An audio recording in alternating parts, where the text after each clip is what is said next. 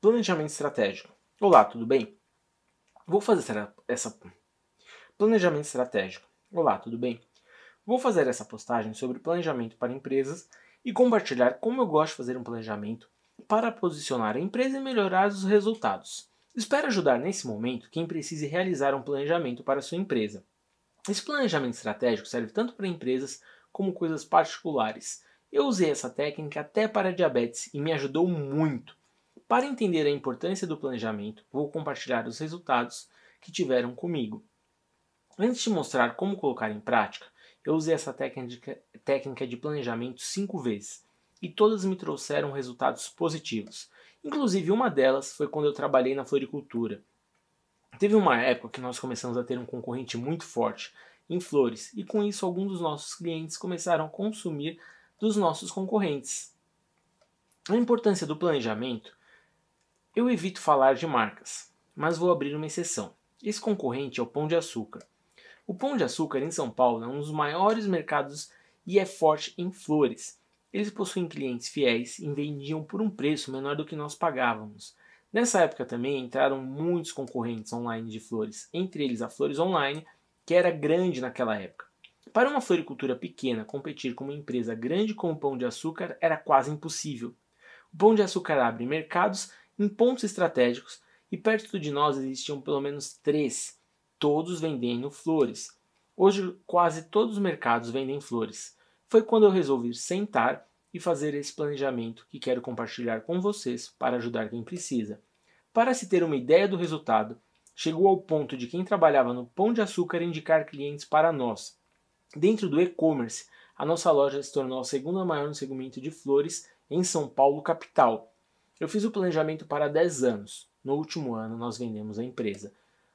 Análises para planejamento. Para fazer um bom planejamento, é preciso analisar e entender o cenário. Para fazer isso, eu uso a famosa análise SWOT. Eu faço da minha maneira e gosto muito. A análise SWOT ela analisa as forças, fraquezas, ameaças e oportunidades da empresa ou o que queremos entender no cenário. Nas forças, como o nome diz, nós colocamos todas as forças da empresa. Eu gosto de colocar as qualidades, tudo aquilo que a empresa faz bem feito, o melhor que a empresa produz. Nas fraquezas, nós colocamos as fraquezas. Eu gosto de colocar os defeitos, tudo que a empresa tem dificuldades para fazer, tudo que a empresa precisa melhorar ou não é capaz de produzir. Esses dois campos são referentes ao que nós podemos mudar. São a parte da empresa que os sócios e equipe podem melhorar. Nas ameaças e oportunidades são fatores que podem influenciar a empresa, porém não depende dos sócios ou equipe. Eles são referentes ao ambiente. Nas ameaças são as ameaças, tudo que pode atrapalhar o desempenho da empresa. Nas oportunidades são as oportunidades, tudo que pode acontecer que seja favorável à empresa, são as boas coisas para a empresa. Tudo isso faz parte da análise SWOT. Ainda não é o planejamento. Vou colocar alguns exemplos que podem ser usados para facilitar entender como analisar o cenário. Forças: localização boa, estacionamento, duas vagas, produtos bons, ambiente para flores, como o ambiente de flores era bom, eu coloquei como força no planejamento que eu fiz para a floricultura, mas você pode colocar o que for melhor e necessário na sua análise. Fraquezas, exemplos: atendimento ruim, produtos ruins, tecnologia ultrapassada, entregas atrasadas, preços altos. Eu coloquei entregas atrasadas nas fraquezas como exemplo. Muitas vezes a empresa pode realizar uma tarefa, mas não ser boa. Você também pode colocar o que for necessário nas fraquezas. Ameaças tudo que pode afetar a empresa de forma negativa.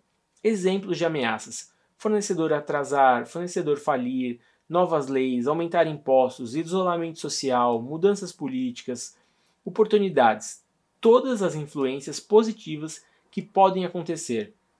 Novos segmentos para trabalhar, novos fornecedores, dólar subir ou cair, novas necessidades dos clientes, novos desejos dos clientes, eventos regionais para participar, eventos para participar.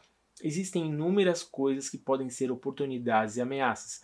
Quanto mais colocar, melhor será para o planejamento. Quatro coisas importantes para fazer uma boa análise SWOT para planejar. A análise precisa ser sincera. Elogiar ou passar pano não trará um bom resultado. Colocar o máximo de informações para o planejamento. Uma análise não pode repetir em outro ponto. ou é bom em algo ou não é. Por exemplo, realizar entregas, apesar de fazer as entregas, se é atrasada, então é ruim. Então não pode repetir em forças e em fraquezas. Análise não é descrição, então de duas ou três palavras está bom. Análise do fornecedor.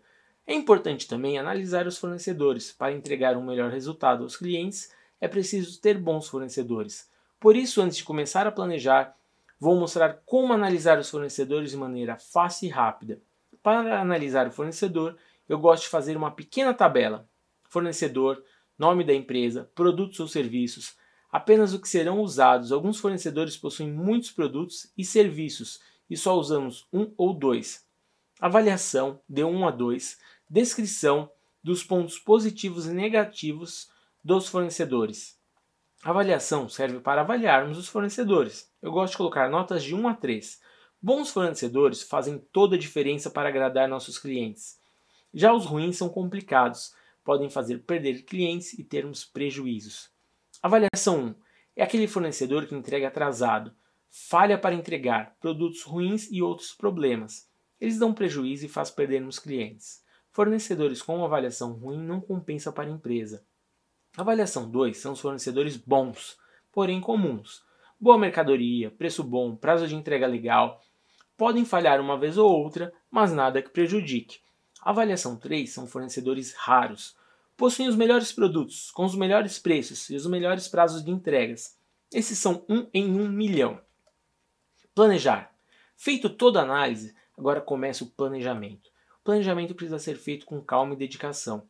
É preciso escrever um pouco, mas os resultados valem a pena. Após toda a análise SWOT feita, agora é hora de planejar como melhorar ou se prevenir cada parte.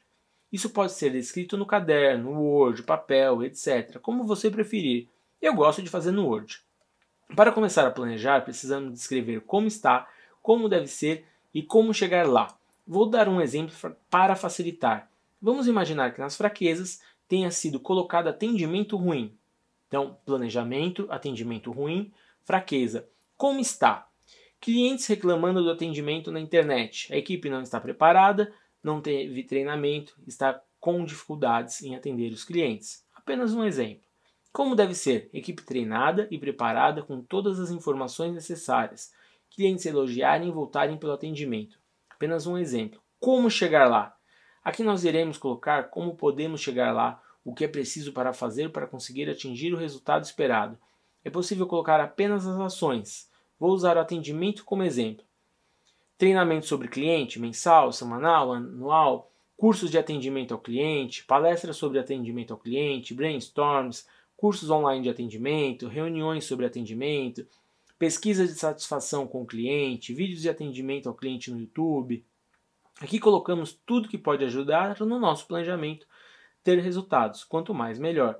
Mesmo que pareça não ajudar, no futuro pode ser uma alternativa. Quanto mais ações, melhor vai ficar. Se possível, ainda descrever como deve ser feito, e pontos importantes, etapas, etc. Tempo do planejamento. Feito toda a análise do que é preciso ser feito, nós vamos para a linha do tempo, conforme fazemos a análise do que precisa ser feito. Percebemos que tem coisas fáceis de se fazer e outras mais complexas, que exigem tempo e dinheiro. Por isso eu gosto da linha do tempo, colocar cada etapa do que será feito em ordem de acordo com a facilidade e necessidade. Por exemplo, vamos imaginar que na análise tem uma empresa nova que pode consumir novos produtos e para isso precisamos de um novo equipamento. Ficará mais ou menos assim a linha do tempo.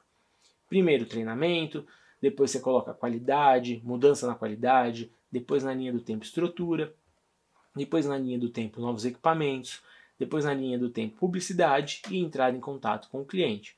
É isso, espero que tenham gostado. Qualquer coisa, por favor, deixe seu comentário ou entre em contato e siga aí nosso podcast.